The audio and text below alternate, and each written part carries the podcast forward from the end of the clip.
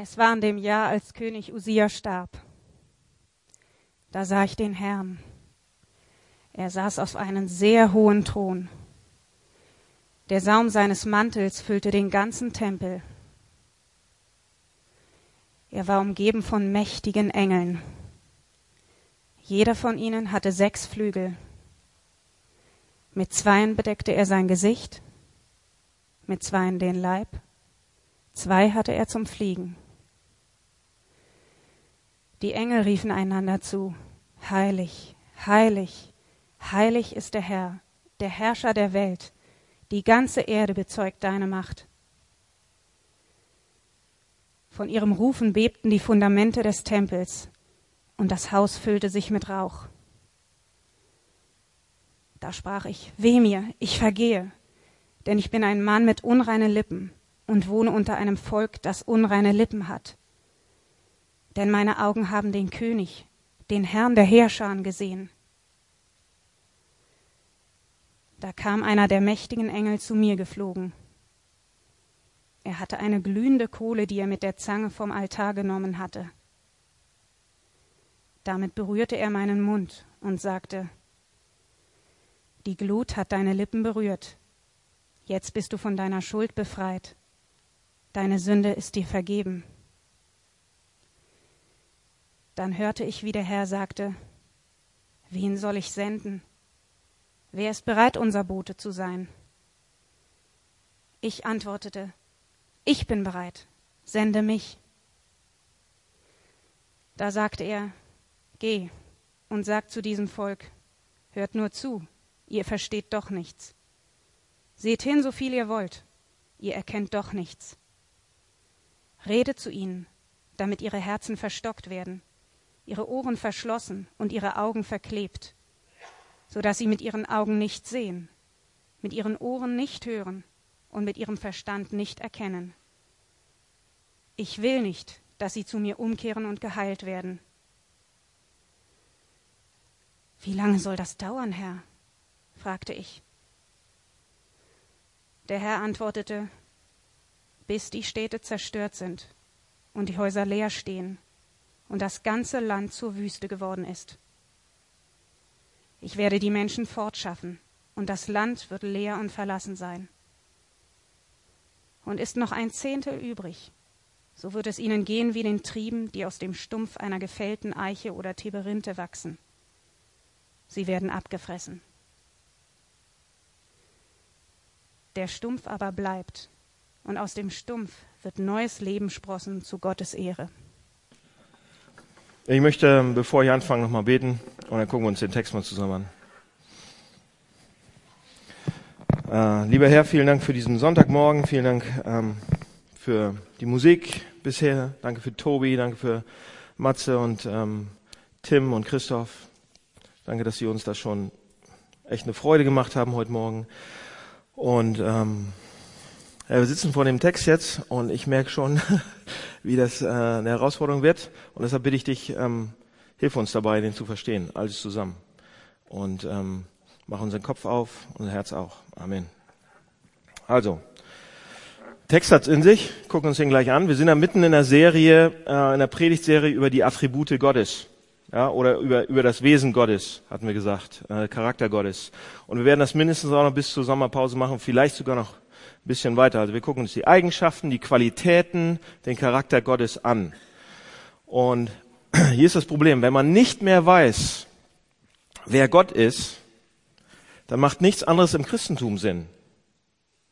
Noch vor, ich sag mal noch vor 100, 150 Jahren in der westlichen, wenn man in der westlichen Welt gelebt hat, dann ähm, hatte man zumindest das Konzept von Gott schon mal gehört oder hat es gelehrt bekommen und man, man wusste ungefähr, okay, über die Gerechtigkeit, Heiligkeit, die Liebe, die Gnade, diese Sachen so ein bisschen Bescheid.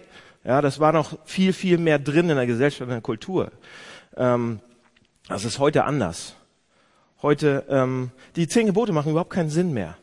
Ja, deshalb werden sie in Hamburg auch komplett abgelehnt oder ignoriert. Weihnachten macht keinen Sinn mehr. Ich habe einige von meinen Freunden ähm, vor einiger Zeit gefragt, oder nicht einige, aber ähm, die dachte, Weihnachten ist ein, das Fest der Familie. So, Weihnachten hatte nichts mehr äh, mit, zumindest bei ähm, einigen, nichts mehr mit Christentum zu tun. Oder Ostern, der Kern vom Christentum. Es macht keinen Sinn mehr. Und deshalb entscheidend bei dieser ganzen Geschichte ist, sich Gott nochmal anzugucken. Wer ist er eigentlich? Also, wie ist Gott? Das ist die Grundlage, könnte man fragen. Also, wie ist er? Und jede Woche schauen wir uns eben eine Sache an. Ähm, wir haben uns die Schönheit Gottes angeguckt. War eine schöne Sache. wir haben uns äh, Gott als Vater angeguckt. Ja, dann gibt's noch seine Heiligkeit, seine Gerechtigkeit, seine Gnade, seine Weisheit, seine Lust, sein Humor. All diese Sachen könnte man sich noch angucken. Ähm, wir haben über Schönheit gemacht und wir haben über Vatersein gedacht, gemacht. Das waren die letzten beiden Male. Und die waren eher etwas schön. Heute geht's um Heiligkeit. Und ich sag, ihr habt den Text gelesen und es ist herausfordernd. Es hat mich fertig gemacht letzte Woche, sage ich vorne, vorher, vorne vorneweg schon mal.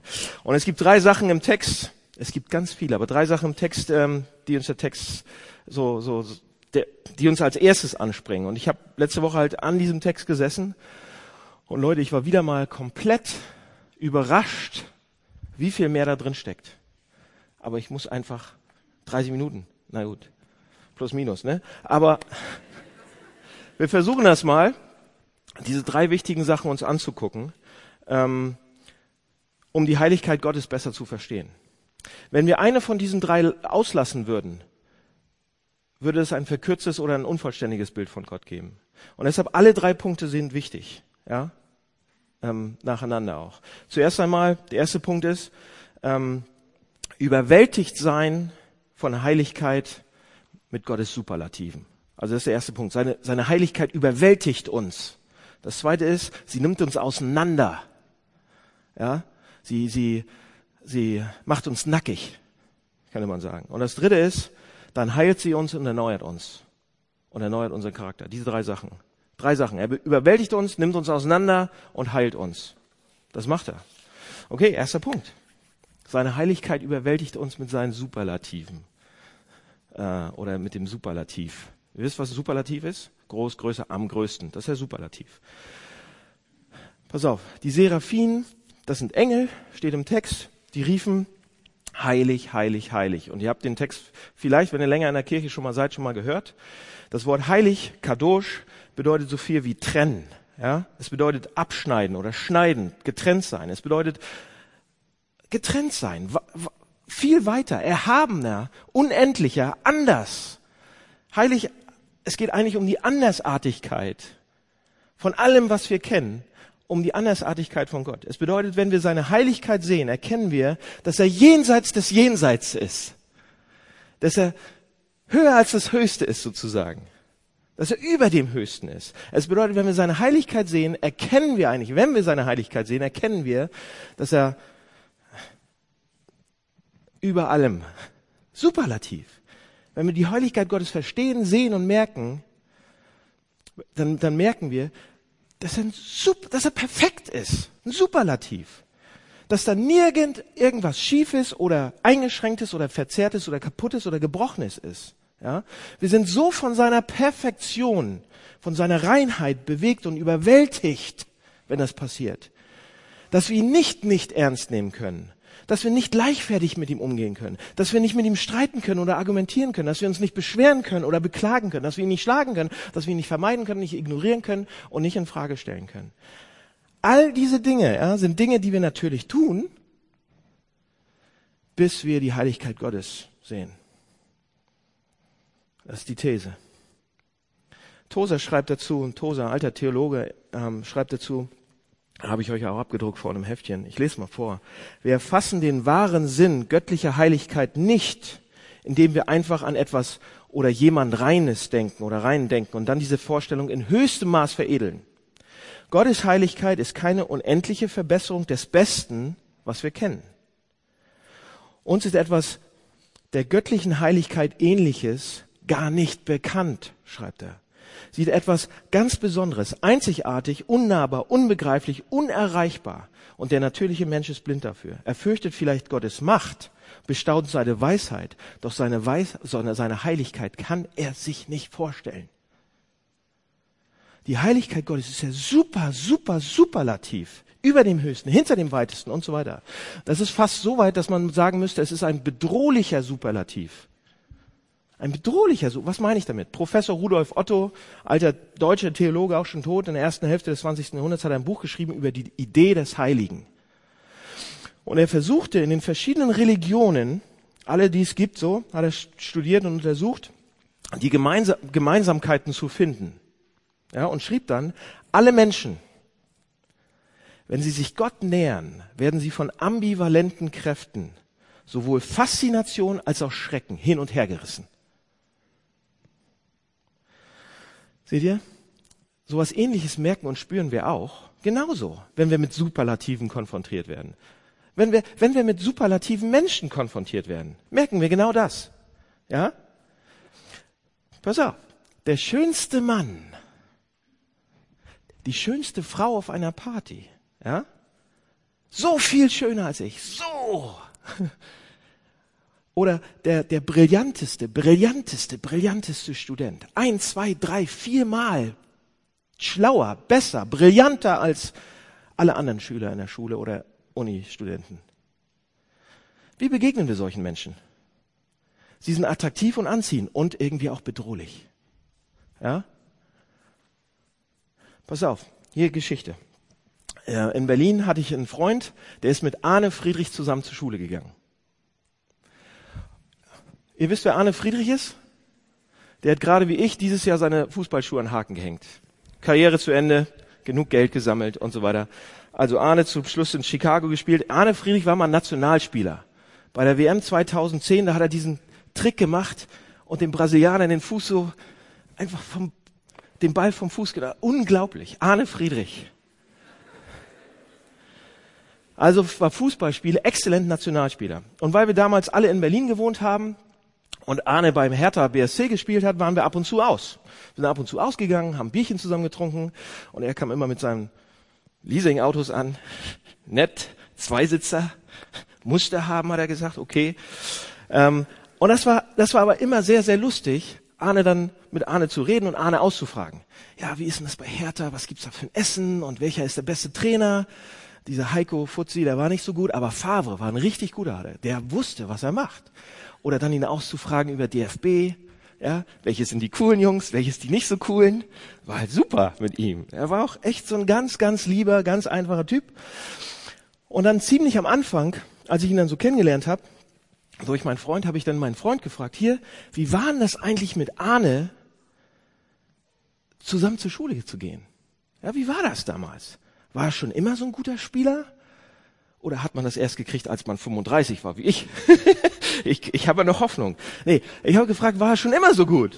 Konnte, konnte man das schon sehen damals in der Schule? Und dann ist, dann ist was, was mein Freund dann gesagt hat, ja, man konnte das sehen.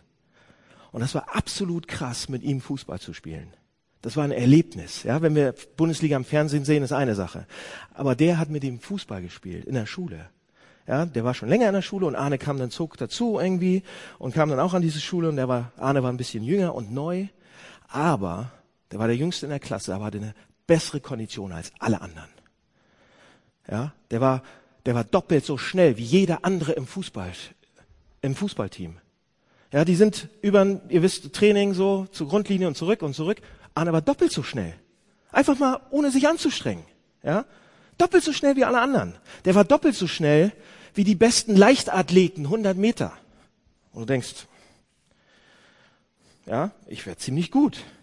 Aber das da, das ist was andere Welt. Jeder wollte den in seinem Team haben. Und alle fanden ihn bedrohlich. Alle neideten ihn. Ja? Seht ihr? Selbst auf menschlich, das hat er gesagt. Alle, alle, alle liebten ihn und wollten ihn in seinem Team und auf der anderen Seite, ich bin nicht so wie er. Ich bin so schlecht. Der zeigt mir, wie schlecht ich eigentlich bin. Das war das Bedrohliche. Und seht ihr, selbst auf menschlicher Ebene fühlen wir uns von Superlativen bedroht. Anderes Thema ist Schönheit mit Frauen. Mache ich jetzt kein großes Fass drauf. Es gibt ein anderes Buch, das heißt, äh, empfehle ich allen Businessleuten mal zu lesen, das heißt The Peter Principle. Äh, Gibt es leider nicht auf Deutsch. Und ähm, das Buch stellt die These auf, dass die meisten, die meisten super selbstbewussten Menschen es nirgends lange aushalten und schließlich ihr eigenes Unternehmen gründen müssen. Das ist ein Businessbuch, Führung, Leiterschaft und so weiter. Sie werden es nie schaffen, sagt das Buch, in die Hierarchie der großen Unternehmen sich durchzusetzen. Warum? Weil sie ihre Vorgesetzten bedrohen, weil sich ihre Vorgesetzten bedroht fühlen. Seht ihr Leute, wir leben in, in der Kultur, in der modernen Kultur, wo wir eigentlich die Idee dieses heiligen Gottes, ein Gott, der rein ist, der absolut keine Ungerechtigkeit zulässt, der absolut das Böse nicht toleriert, der Gott, der Menschen in die Hölle schickt, der Gott, der, der auf den Berg Sinai kommt mit Blitz und Donner und richtig krass und ganz schlimm und wenn ein Tier selbst den Berg berührt, muss es sterben und so weiter. Und wir sagen, diese Idee von einem bedrohlichen heiligen Gott ist irgendwie primitiv und unmodern und wir fühlen uns schon in der Gegenwart von, von, von superlativen Menschen bedroht. Ja, und unwohl. Das ist doch nur logisch eigentlich, wenn es überhaupt einen Gott gibt, wenn man sich ihm annähert, dass es ein Gott ist, der etwas Bedrohliches haben muss. Weil er so viel größer ist, so viel heiliger, so viel über unseren Gedanken. So, ja?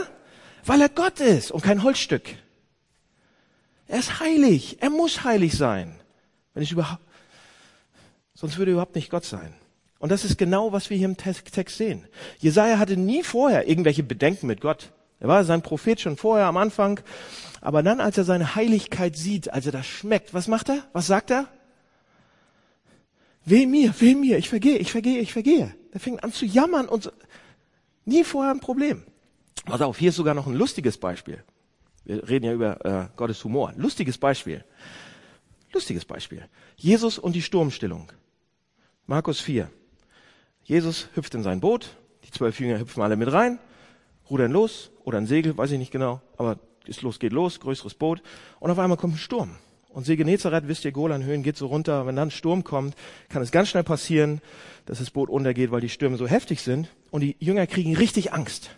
Die haben richtig Angst. Jesus schläft, die wecken ihn auf und so weiter. Ha, wir haben alle Angst, alle Angst, alle Angst. Was, und dann, was passiert? Jesus steht auf. Weiß nicht genau, ob er die Hände hochnimmt oder nicht oder wie auch immer oder aus der Hüfte, aber was er macht ist, er stillt den Sturm. Ruhe. Innerhalb von Sekunden, innerhalb von Minuten ist nicht, der Sturm ist weg. Und was ist dann bei den Jüngern? Was bei den Jüngern? Der Sturm ist nicht annähernd so erschreckend wie das, was sie dann erkennen. Dass man nämlich mit der Gegenwart Gottes im Boot sitzt und sie sagen, die haben Angst. Wer ist das? Das sagen nicht, die, die, das steht nicht, die sagen, danke, dass du das gemacht hast, jetzt sind wir, die haben Angst vor Jesus und, und fragen, das steht wörtlich, wer ist das? Da ist eine Bedrohlichkeit in diesen Worten. Wer ist dieser Typ? Ja, der, dem Sturm und Wellen und alles gehören. Wer ist das? Wir haben, wir machen uns Sorgen. Jetzt mit einem in einem Boot mit dem. Wer weiß, was er noch kann. Ja. Ich weiß nicht, ob ihr äh, Ludwig Feuerbach und Freud Kennt ihr die? Feuerbach, Freud, schon mal gehört? Was die über Markus 4 gedacht haben. Aber das sind die Jungs, die beiden, die versucht haben, Religion zu erklären. Und sie sagen, hier ist Folgendes, sie sagen, Religion ist entstanden, weil die Menschen vor der Natur Angst hatten, als sie noch primitiv waren. Ja? Sie hatten Angst vor Stürmen, also mussten sie einen Gott erfinden, zu dem sie gehen konnten, um Hilfe zu bekommen. Sie hatten Angst vor der Natur, Naturgewalten, also mussten sie einen Gott erfinden, zu dem sie gehen konnten und so weiter. Leute, wenn es nach den beiden geht, dann ist das Christentum offensichtlich ein echter Fehlschlag, sozusagen. Weil der ursprüngliche Anfangsimpuls für die Erfindung von Religion ja war, einen Gott zu finden, weil man so Angst hatte vor der Natur, weil die so unheimlich war und man jemand braucht, der einen beschützt und hilft. Die Jünger hatten Angst, nicht vor der Natur, vor Jesus. genau andersrum, sozusagen. Die Jünger merkten, in wessen Gegenwart sie waren. Gott, Jesus Christus. Und waren absolut entsetzt. Die hatten Angst. Gott ist heilig, Leute. Gott ist absolut heilig, bedrohlich, ein Superlativ, so ein Superlativ, dass das leichter hinkommt. Okay. Und jetzt, wir haben die Heiligkeit Gottes nicht gesehen, bis wir nicht seine Macht und seine Vollkommenheit in dem Maße sehen, dass alle unsere Entschuldigungsversuche, alle unsere Klagen über ihn, alle unsere Fragen wegbrechen und wir realisieren, ich habe kein Recht. Ich habe kein Recht, so einen Gott in Frage zu stellen. Ich habe kein Recht mir mit so einem Gott irgendwie mich dazu beschweren. Die Heiligkeit Gottes überwältigt uns. Habt ihr schon mal gesehen? Habt ihr schon mal gehabt? Die Heiligkeit Gottes, wir haben nicht vergessen, wir verdrängen die. Aber die ist da. Und wir brauchen sie.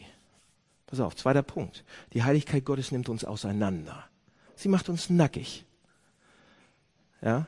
Als Jesaja hört und sieht ähm, und die, die Heiligkeit Gottes sozusagen ergreift, da steht in Luthers Übersetzung, äh, weh mir, weh mir, ich vergehe. Ja? Denn ich bin ein Mann mit unreinen Lippen und wohne unter einem Volk mit unreinen Lippen und so weiter. Warum redet er von Lippen? Schon mal überlegt? Warum von Lippen? Das ist doch irgendwie merkwürdig. Er ist traumatisiert, ja, okay.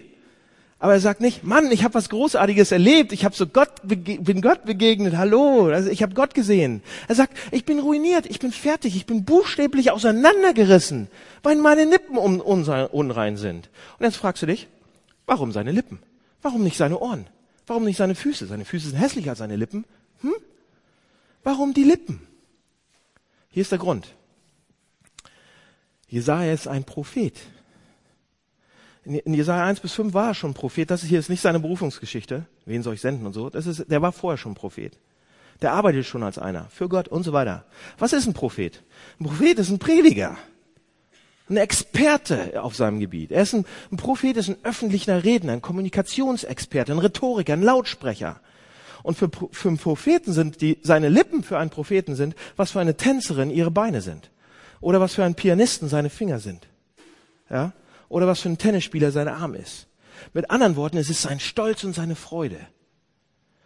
Und die Heiligkeit Gottes, der sieht die Heiligkeit Gottes und die bringt ihn nicht dahin, auf einmal über seine Sünden nachzudenken. Und oh, ich bin so schlecht, ich bin so schlecht. Nee.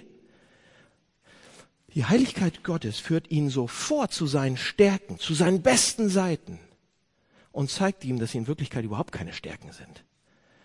Leute, das hier ist nicht eines der wichtigsten Prinzipien der biblischen Religion. Das ist nicht nur eines der Dinge, die echte Christen von moralischen und religiösen Menschen unterscheidet. Das hier ist der Schlüssel zum Leben. Die Heiligkeit Gottes bringt Jesaja nicht einfach dahin, für seine Sünden zu bereuen oder für seine Egoismen und Selbstzentriertheit zu bereuen. Ja, viele Menschen, die das Evangelium nicht wirklich kennen, die bereuen für das, was sie gemacht haben, teilweise. Die Heiligkeit Gottes bringt Jesaja dahin, für seine Gerechtigkeit, für seine besten Taten, für, seine, für seinen Stolz und seine Freude, das, was er am besten kann, das, was er denkt, worin er am besten ist, dafür zu bereuen. Warum? Zumindest erklärt das, warum er sich auseinandergerissen fühlt, warum er sich nackt fühlt. Wisst ihr, warum er sich auseinandergerissen fühlt? Warum er sich ruiniert fühlt? Warum er sich fühlt, als wenn er unwürdig ist? So, warum er sich verloren fühlt? Als müsste er vergehen?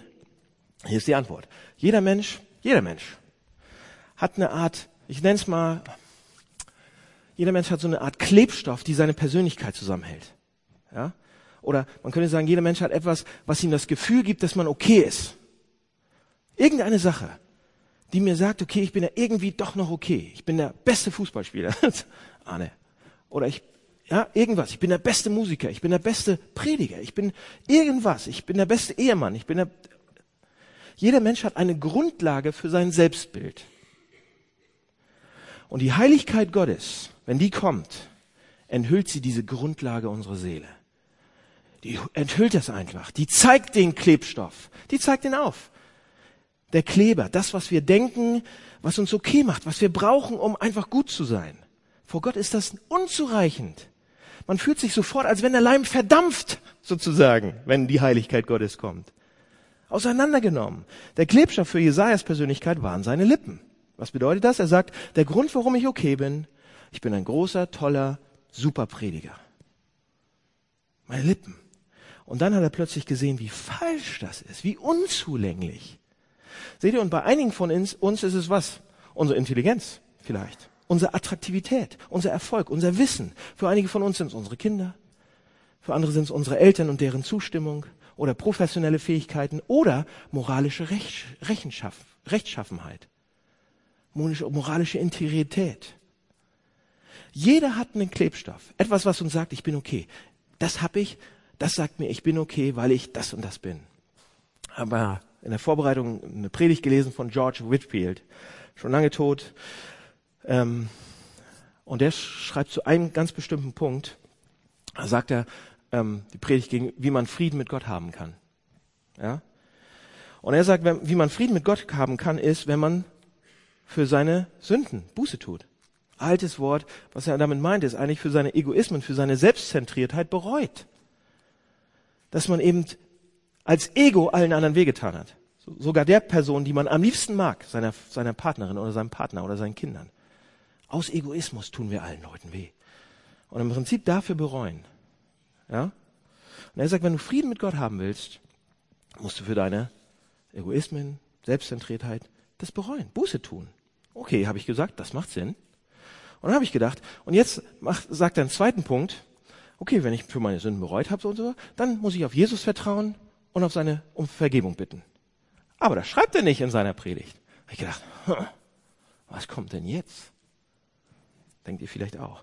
Whitfield sagt dann, wenn man Frieden mit Gott haben will, mit seiner Heiligkeit, wenn man Frieden mit Gott haben will, müssen wir nicht nur von unseren Sünden umkehren, sondern wir können Christus nicht als Retter vertrauen wollen. Wir können die Freude der Erlösung nicht kennen, wenn wir nicht auch für unsere Gerechtigkeiten bereuen. Wenn wir nicht auch für unsere besten Seiten, für unsere Gerechtigkeit bereut haben.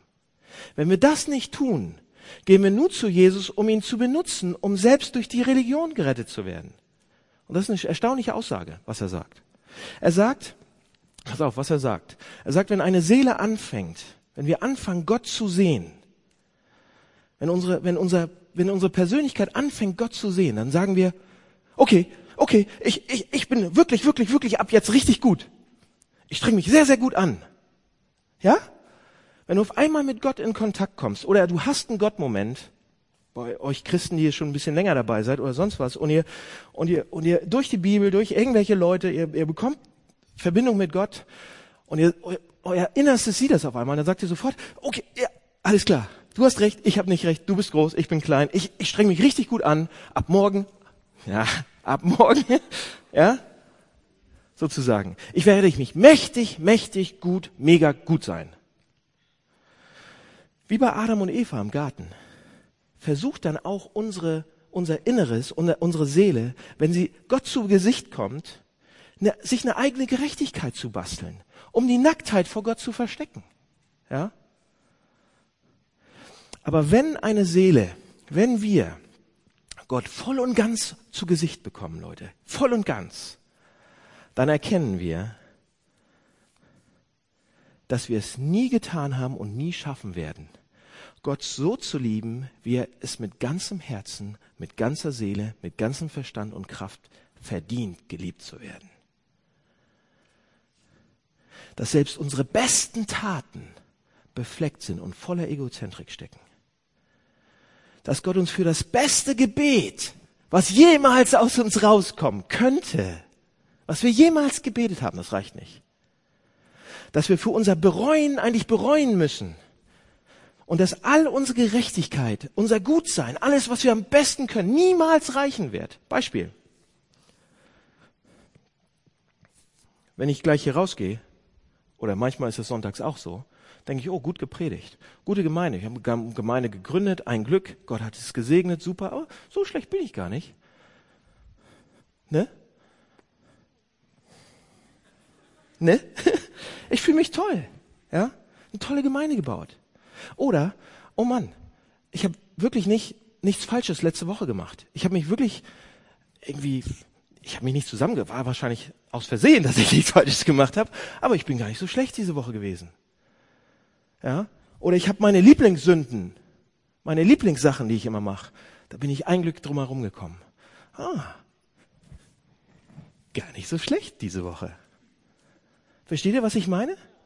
So, sobald wir versuchen, auf unsere Moral oder auf irgendwas, was wir haben, stolz zu sein oder zu sagen, hm, versuchen wir selbst zu Gott hochzukommen. Versuchen wir selbst und sagen, das, ist die alte Sache, die Adam und Eva Sache. So, und nur vor dem Angesicht Gottes, nur vor Gottes Gesicht, nur ein Blick auf die volle Heiligkeit Gottes kann uns da rausholen aus dieser Selbstgerechtigkeit. Und Whitfield sagt, wir können ihn um Hilfe bitten, wir können ihn zu unserem Vorbild machen, aber wir werden ihn nicht als Retter vertrauen, bis wir nicht Buße getan haben für unsere Gerechtigkeit. Wisst ihr, was er sagt? Es gibt einen großen Unterschied, einfach nur moralisch zu sein Seht ihr, ein moralischer Mensch, der, der tut Buße für seine Sünde, aber der fühlt sich immer schuldig, immer niedergeschlagen, Immer das Gefühl, niedergeschlagen zu sein. Immer das Gefühl, dass man nicht so lebt, wie man es eigentlich machen sollte. Und auch, okay, ich habe um Vergebung gebeten, aber jetzt schon wieder. Der fühlt sich nie, nie, nie richtig. Ja? Aber wenn wir auch Buße tun für unsere eigene Gerechtigkeit, für den Versuch, gut dazustehen vor Gott und auch dafür bereuen, werden wir erkennen, dass es keine Hoffnung gibt, keine Möglichkeit, jemals in der Lage zu sein, so zu leben, wie Gott will. Und deshalb ist die einzige Hoffnung, die einzige Hoffnung eine vollständige Rettung, vollständige Erlösung, vollständige Gnade, reine Gnade. Die einzige Hoffnung ist geschenkte Gnade, totale Vergebung, vollständige Begnadigung. Nicht nur ein bisschen, vollständig. Und das zeigt uns die Heiligkeit Gottes. Sie, sie, sie macht uns eigentlich auf und zeigt uns unsere Stellen. Die, die schlechten sowieso, das ist nicht schwer, aber die guten. Da, wo wir versuchen, das immer wieder selbst zu, hinzukriegen. Die Heiligkeit Gottes zeigt uns nicht nur die Ernsthaftigkeit unserer Sünde, könnte man sagen, sondern auch die Sündhaftigkeit unserer Ernsthaftigkeit. Unsere besten Bemühungen, selbst die moralischsten Anstrengungen, die wir möglicherweise leisten könnten. Okay, jetzt hört zu. Harter Tobak, ich weiß. Heiligkeit Gottes ist nicht so einfach. Was ich versuche euch zu, zu zeigen, ist Folgendes. Wir bekommen oder lass mich so sagen, wir kommen an diesem Punkt nicht vorbei. Wir bekommen nicht, wir kommen nicht um die Heiligkeit Gottes herum, um seine Liebe irgendwie zu kriegen. Ihr sagt, okay, ich sehe die Logik dahinter. Um sich Gott zu nähern, muss ich anfangen zu sehen, dass er unendlich viel größer ist als ich und ich werde davon irgendwie auch bedroht mein Herz und meine Seele und alles so werden offengelegt und ich werde sehen, dass auch die Dinge, die ich, auf die ich vertraue, sozusagen kleine Pseudorettungen sind, falsche Götter sind, Dinge, von denen ich dachte, die würden mich gut machen, aber vor der Heiligkeit Gottes sind sie blass und erbärmlich. So, was haben wir dann, wenn wir das haben? Wir haben nichts. Und nichts ist das Einzige, was wir Gott anbieten können, um sein Alles zu kriegen. Hä? Alles, was wir brauchen, ist Bedürftigkeit. Alles, was wir brauchen, ist nichts. Aber die meisten Menschen haben das nicht, wenn sie zu Gott gehen. Sie kommen mit all diesen Dingen, sagt Whitfield. Sie kommen mit all diesen, ja, sie sagen, schau, ich bin reumütig, schau, ich habe das gemacht, schau, ich bin noch, ich sollte, ja, das sollte auch gut genug sein, dass du mich liebst. Leute, selbst für unsere Reue müssten wir bereuen. Oder schau, ich bete, guck mal, wie viel ich bete, guck mal, wie viel ich Bibel gelesen habe, guck mal, wie viel ich zum Hamburg gerankt renne. Das macht mich doch ein bisschen besser. Oder schau, ich bin ein guter Prediger. Seht euch meine Lippen an. Oh, meine Lippen. Füße hässlich. Lippen schön. Ja? Jeder Prediger, und ich, das ist ein Geheimnis, darf ich gar nicht verraten, aber jeder Pastor, der in die Gegenwart des heiligen Gottes kommt, realisiert, dass seine Motive immer gemischt sind wenn er predigt. Es ist einfach zu sagen, ja, ich würde für die Herrlichkeit Gottes predigen. Ja, ich möchte für die Liebe der Menschen predigen, ja, zu denen. Richtig. Richtig. Aber im Angesichts der Heiligkeit Gottes wird die wahre Grundlage meiner Seele offenbar. Und deshalb hat mich das kaputt gemacht letzte Woche. Wirklich. Könnte flennen. Wieder mal. Ja. Wenn die Heiligkeit Gottes kommt, dann sehen wir, wir werden uns erkennen. Wir werden sehen, wer wir wirklich sind. Ja, du erkennst, was du bist. Die Heiligkeit Gottes zeigt uns, wer wir wirklich sind und wie unsere Seele ist. Okay, dritter Punkt, dann sind wir fertig. Die Heiligkeit Gottes heilt uns und erneuert uns. Ja, die Heiligkeit macht uns Gnade süß, macht Gnade echt. Das ist die gute Nachricht. Und ihr sagt, ein Glück, endlich die gute Nachricht. So, jetzt wurde auch Zeit. Hallo? Sind wir gleich durch. Wo ist die gute Nachricht? Die gute Nachricht ist, dass wir nie die Gnade und die Liebe Gottes finden, bis wir von all unserer Selbstgerechtigkeit befreit worden sind. Wir finden das immer nur ein Stückchen, Stückchen, Stückchen. Und wir sagen, ja, das reicht. Hm. Das ist schon genug für mich. Leute, die volle Gnade, die volle Liebe. Schaut euch an, was mit Jesaja passiert. Jesaja wird auseinandergenommen. Nackig gemacht. Jesus sagt, äh, Jesaja sagt, weh mir, ich bin verloren, ich bin absolut verloren. Und dann kommt ein Seraphim, also so ein Engel, ein großer, ähm, mit einer Kohle vom Altar. Allein darüber könnte man eine ganze Predigt halten. Was ist der Altar? Was ist der Altar? Der Altar ist der Ort, wo die Sünden gesühnt werden. Der Ort, an dem Blut vergossen wird. Der Ort, an dem Sünden bezahlt werden. Jesaja wusste, dass der Altar der Ort für Opfer, für Sünden war. Das ist der Ort für Sühne, das ist der Ort für Vergebung. Ja, und jetzt könnte man den ganzen Jesuspunkt nach Hause fahren, so. Da ist er. Vor unseren Augen. Aber da ist noch so viel, ich muss eine andere Sache machen diesmal. Aber ihr merkt, da ist er drin. Der Altar. Golgatha. Sozusagen. Altar Golgatha. Kannst ein Lied schreiben, Tobi. Reimt sich. Ja? Pass auf. Als die Kohle seine Lippen berührt haben, zeigt es uns, dass die Gnade bei, bei Jesaja einschlägt. Dass sie mehr will als nur Theorie. Und das kann bei uns auch passieren. Wenn wir die, die, die Kohle des Kreuzes, wenn wir das verstehen, nicht nur, oh, drei Kreuze auf dem Hügel, Sonnenuntergang und so weiter. Nee, wenn es richtig eine heiße Kohle wird für uns, die man eigentlich gar nicht anfassen könnte, ja, das verbrennt seine Schuld wie ein kaltes Eisen. Es verbrennt. Jesaja hatte vorher einen theoretischen Blick für seine Sünde, aber jetzt wusste er es praktisch. Er hat gefühlt, was es weh tut. Also das ist ein Bild natürlich. Der hatte eine theoretische Sicht von der Gnade Gottes, aber jetzt und nur jetzt wird es zu etwas, was ihn anzieht, was ihn verändert. Äh, Dr. Martin Lloyd Jones hat eine äh, Illustration benutzt in einer seiner Predigten, die habe ich auch gelesen letzte Woche. Und er sagt, Lloyd Jones sagt, wenn jemand zu euch kommt und sagt, okay, pass auf, jemand kommt zu euch und sagt, ich bezahle alle deine, oder ich bezahle die Rechnung für dich. Er kommt zu dir und du hast irgendwelche, so ein Stapel Rechnungen und er kommt zu dir und sagt, ich bezahle die und die Rechnung für dich. Oder ich bezahle eine Rechnung für dich. Ja? Aber ihr wisst nicht genau, welche Rechnung ihr bezahlt. Dann wisst ihr auch nicht genau, wie doll ihr euch freuen sollt. Ja? Er könnte ja die Rechnung für die Briefmarken bezahlen. Ein paar Euro, Postgebühr. Oder er könnte die Nachzahlung für Strom so bezahlen. 20 oder 500. Oder ihr habt euch eine Wohnung gekauft und ein Haus und er zahlt die Rechnung. Bis ihr nicht tatsächlich die Höhe der Schulden wisst, wisst ihr nicht, wie froh ihr sein sollt. Die Größe der Schulden bestimmt den Ausmaß der Freude, sagt er. Jesaja hat nicht wirklich vorher gesehen, wie hilflos er vor dem Vater ist. Jesaja hat nicht die tiefsten Tiefen seines Seins gesehen. Merkt ihr was? Wir brauchen die Heiligkeit. Dann wird die Freude noch größer. Er wird, er wird nie die, die Radikalität seiner Sünde sehen oder gesehen oder gewusst oder das Ergebnis davon gesehen oder gespürt haben. Ähm, wenn er über die Liebe Gottes irgendwie gepredigt hat und über Vergebung von Gott nachdachte und so weiter. Das war immer eine sentimentale Sache für ihn. Das war eine Kleinigkeit, hat ihn nicht so richtig betroffen, aber plötzlich revolutioniert es sein Wissen über Gott als er merkt, wie, wie teuer diese Kohle ist, wie heiß und krass und schmerzhaft die ist.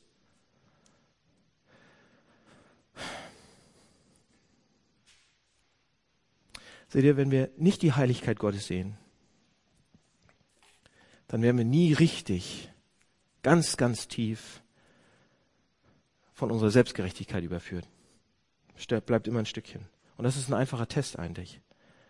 Ähm, eigentlich müsste man sagen, Leute, wenn ihr nicht von der Heiligkeit Gottes verwundet wurdet, werdet ihr nie durch die Gnade Gottes geheilt werden können. Ja, ich habe das immer geglaubt, dass er mich liebt, aber mein Leben hat sich nie verändert. Was ist da los? Ihr versteht die Heiligkeit Gottes nicht. Und es gibt eine Menge Leute, die gerade die Abneigung so der modernen Menschen gegenüber die Heiligkeit Gottes teilen. Die sagen, ach, Heiligkeit Gottes, viel zu schlimm und so weiter. Ja, aber wenn man die Heiligkeit Gottes entfernt, nehmen wir der Liebe die Kraft. Ein echter heiliger Gott ist anders als die anspruchsvollen Götter, mit denen wir groß geworden sind oder einige von euch groß geworden sind.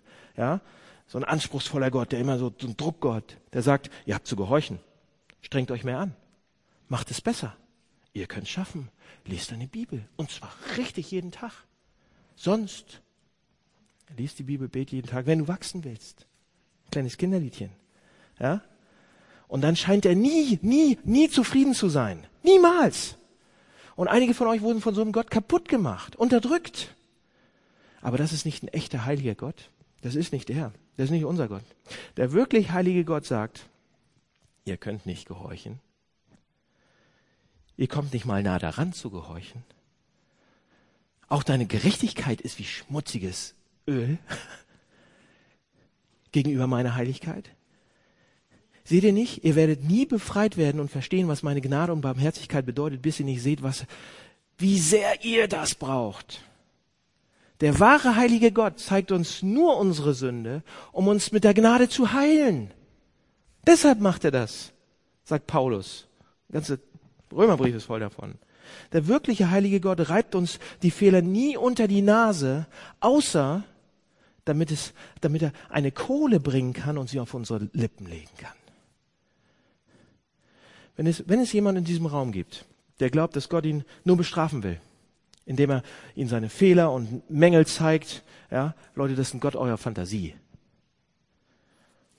Ja, es könnte sein, dass einige von euch gerade durch eine schwierige Zeit gehen, ja, in der Gott eure Fehler aufzeigt sozusagen. Aber ein heiliger Gott würde das nie tun, außer um euch für seine heilige Liebe zu gewinnen, die zu zeigen und seine heilige Gnade in euer Leben zu bringen, damit es euch verändert. Seht ihr das? Natürlich schließt Gott euch in seine Arme. Natürlich liebt dich Gott.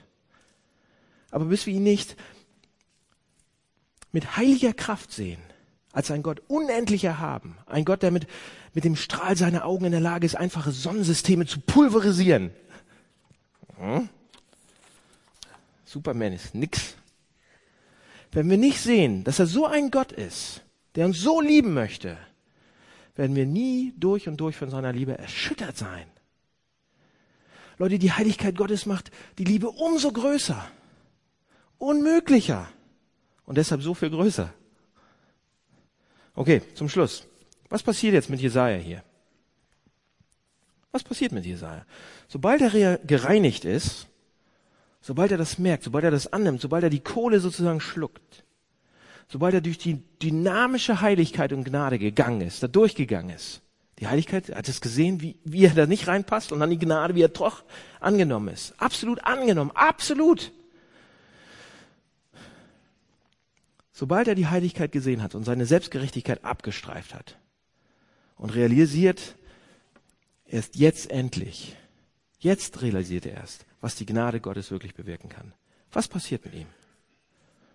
Gott kommt und sagt, ich habe einen Job für einen Propheten. Ich brauche einen Propheten, sagt er, der zu einer Gruppe von Menschen geht, die nie, nie, nie auf ihn hören wird. Ja? Ich brauche einen Propheten, der die nächsten 30 Jahre damit verbringen wird, zu Leuten zu predigen, die ihn verspotten und verachten werden. Hm? Guter Job. Ich brauche einen Propheten, der einen Job annimmt, bei dem er den Rest seines Lebens als beruflich gescheitert wahrgenommen wird.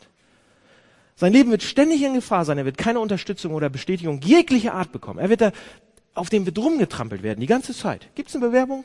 Könnt ihr hier einreichen. Und Jesaja springt sofort auf und sagt, ich, ich, ich sende mich. Ich. Warum? Das ist ein Scheißjob. Warum? Seht ihr? Er hat keine Angst mehr, als wahr Versager wahrgenommen zu werden. Er ist schon komplett ein Misserfolg vor Gott. Er wurde schon als, als Versager wahrgenommen. Er weiß, dass Gott ihn sieht als einen Gescheiterten. Und Gott hat ihn aufgenommen und akzeptiert. Und er hat keine Angst mehr vor nichts, weil er das begriffen hat. Wisst ihr, wie frei wir wären, wenn wir so die Heiligkeit Gottes, die Gnade Gottes verstehen würden? Wisst ihr, wie diese Befreiung in der Bibel genannt wird? Persönliche Heiligung. Die Heiligung des menschlichen Herzens. Veränderung des Menschen. Eigentlich ist es, man könnte auf Deutsch, Veränderung durchs Evangelium des menschlichen Herzens. Eine Reaktion auf die Heiligkeit und die Gnade Gottes. Das passiert, wenn man diese beiden Sachen hat. Das ist wie Frost und Hitze, Frost und Hitze. Die Heiligkeit, die, die, der Frost, die Hitze, die Gnade. Frost und Hitze, Frost und Hitze, Frost und Hitze. Das bricht jedes Herz auf und es verändert sich. Wenn wir so auf die Heiligkeit Gottes antworten, die so sehen, Leute, dann sind wir voller Mut. Nix kann uns da schaden. Wir werden sagen, hier ist der heilige Vater, in dessen Gegenwart auch die Engel brennen und rauchen. Und selbst sie müssen ihre Gesichter bedecken irgendwie, wenn sie ihn sehen. So superlativ ist das. Doch er liebt mich. Wenn Gott für mich ist, wen soll ich dann bitte fürchten? Wen? Das, das bringt Mut und das bringt Frieden. Inneren Frieden, innere Ruhe. Leute, einige von euch sind in Situationen, in denen ihr, ja, euch geht's nicht gut. Ich weiß das. Und ihr habt wahrscheinlich auf eine Sache gezählt oder ihr wolltet das haben und die wurde weggerissen unter euren Füßen. Und jetzt habt ihr Angst wegen eurer Zukunft. Wir brauchen einen Blick auf den heiligen Gott, auf den heiligen Gott, der sagt, wenn ich dein König bin, trotz meiner Heiligkeit, habe ich dich durch und durch als mein Kind durch meine Gnade angenommen. Wenn wir das sehen, können wir Mut kriegen. Wirklichen Mut. Wirklichen Frieden. Seht ihr nicht, was wir brauchen? Ist Gott. Seht ihr nicht, was wir brauchen? Ist Reue vor der Heiligkeit Gottes. Vor unsere guten und schlechten Sachen. Seht ihr nicht? Es gibt da keine Abkürzung. Und einige von euch sagen jetzt, okay, ich dachte, das Christentum geht nur um Gnade, ja? Um einen Gott der Liebe und der mir mein Selbstwertgefühl aufbaut und mir hilft, indem er mir zeigt, wie der mich liebt. Freunde, wir werden nie in der Lage sein, seine Liebe zu bekommen, wenn wir nicht zuerst seine Heiligkeit sehen. Das ist viel, viel tiefer, viel, viel mehr, das wirkliche Liebe. Wenn wir durch seine Heiligkeit gehen, wenn wir das, wenn wir da durchgehen, wenn wir zum Altar gehen, wenn wir zum, im Tempel, wenn wir zum Tempel gehen und ihn sehen, kommen wir verändert wieder raus. Wir kommen heilig raus. Okay. Können noch viel sagen. Wir beten mal. Wir beten mal. Und dann ist Tobi dran. Lieber Herr, deine Heiligkeit ist so viel größer und so viel krasser und so viel anders als alles, was wir kennen und uns vorstellen können. Du bist einfach über alle Maßen superlativ. Und das, wenn wir das sehen, wenn wir das wirklich mit, damit uns befassen, wenn wir das reinatmen, wenn wir damit in Konfrontation kommen, wenn wir da konfrontiert werden damit, dann macht uns das offen, nackig. Dann zeigt uns das, wer wir wirklich sind, ganz tief drin. Herr, aber das brauchen wir, damit wir dann sehen, wie du, wie, wie viel, viel größer deine Liebe ist, die uns zu Prinzen macht und Prinzessinnen, die uns zu deinen Kindern macht. Vater, das brauchen wir, das wollen wir sehen. Deshalb lass uns beide Seiten sehen. Auch jetzt beim Abendmahl. Vielen Dank für deine Gnade und deine Liebe und deine Heiligkeit. Amen.